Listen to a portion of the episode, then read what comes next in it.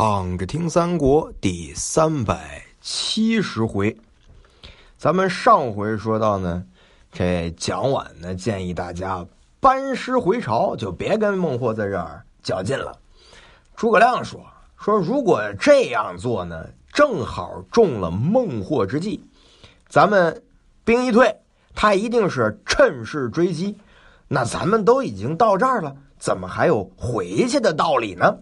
于是就命令王平带着数百人呢为前部，啊，让这个新降的蛮兵呢带路，找着这西北小路而行。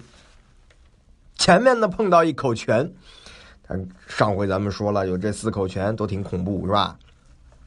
大家碰到这口泉了，人马都渴呀，于是就争着喝这泉里的水，坏了。王平呢一探，哎，这儿有条路，就回报孔明。等到大寨之后呢，都不能说话了，还用手指着自己的嘴。孔明一下子知道了，说这是中毒了。于是呢，自己驾着小车，带着数十人前来观看。看到一潭清水呀，是深不见底，水气凛凛，大家伙呢都不敢去尝试。孔明就下车，登高遥望。这看到四壁峰岭是鸟雀不闻呐，心中大疑。你想听不到小鸟的叫声，那那鸟喝那水都死了，哪这附近还有鸟啊？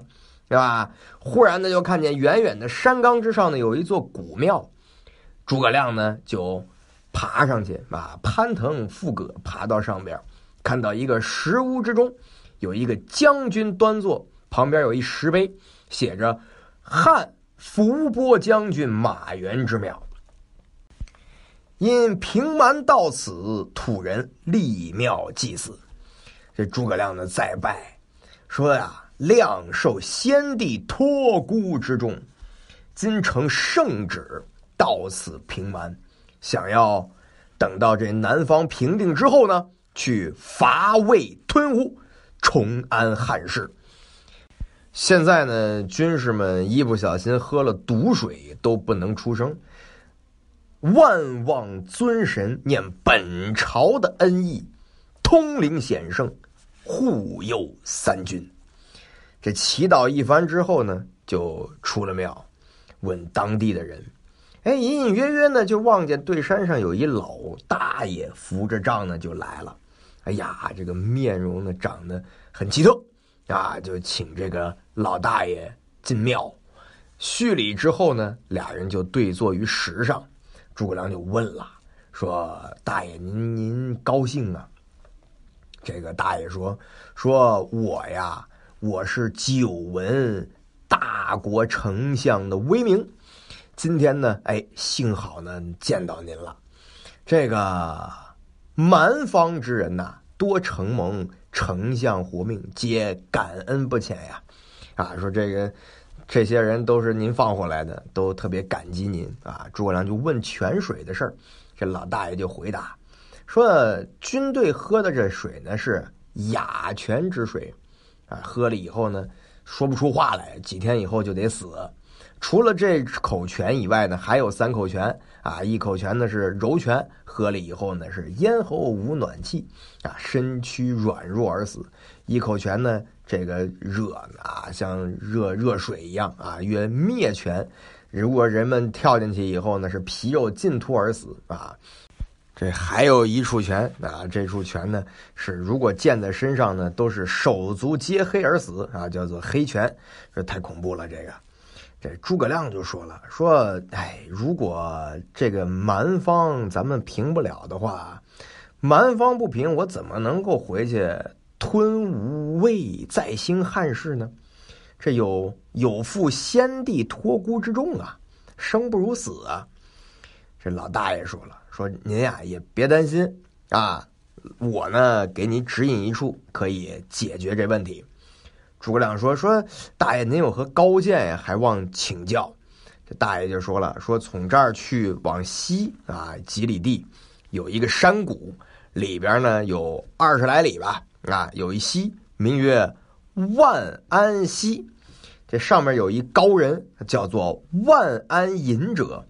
这人不出溪有数十年的时间了，这个他的那草屋后头有一泉，叫做安乐泉。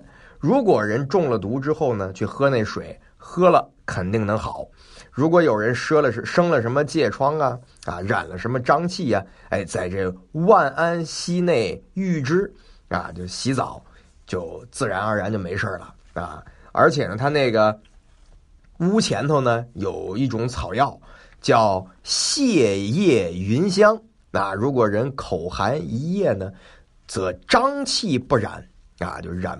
染不上病，这个也算是防病防毒吧。啊，说丞相您赶快去。诸葛亮呢拜谢之后呢，就问了，说：“承蒙您如此活命之德呀，这是救了我们啦，感恩不尽啊！愿问您的高姓。”就是这这第二遍问这老头姓什么了。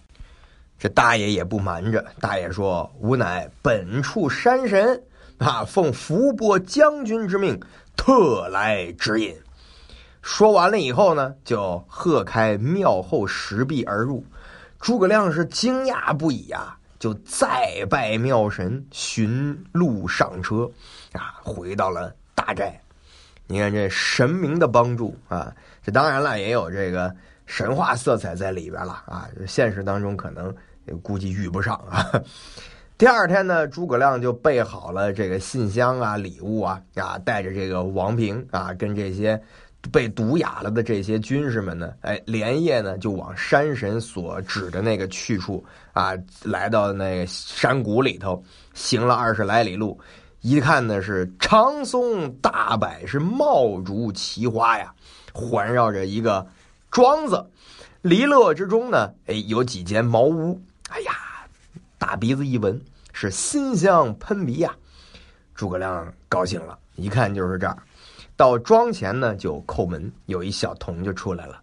诸葛亮刚准备通姓名，已经有一个人呢，是竹冠草鞋，啊，白袍皂绦，碧眼黄发，很高兴的就出来了，说：“来者莫非汉丞相呢？”诸葛亮就乐了，说：“您是怎么知道的？”那么这隐者是怎么回答的呢？咱下回接着聊。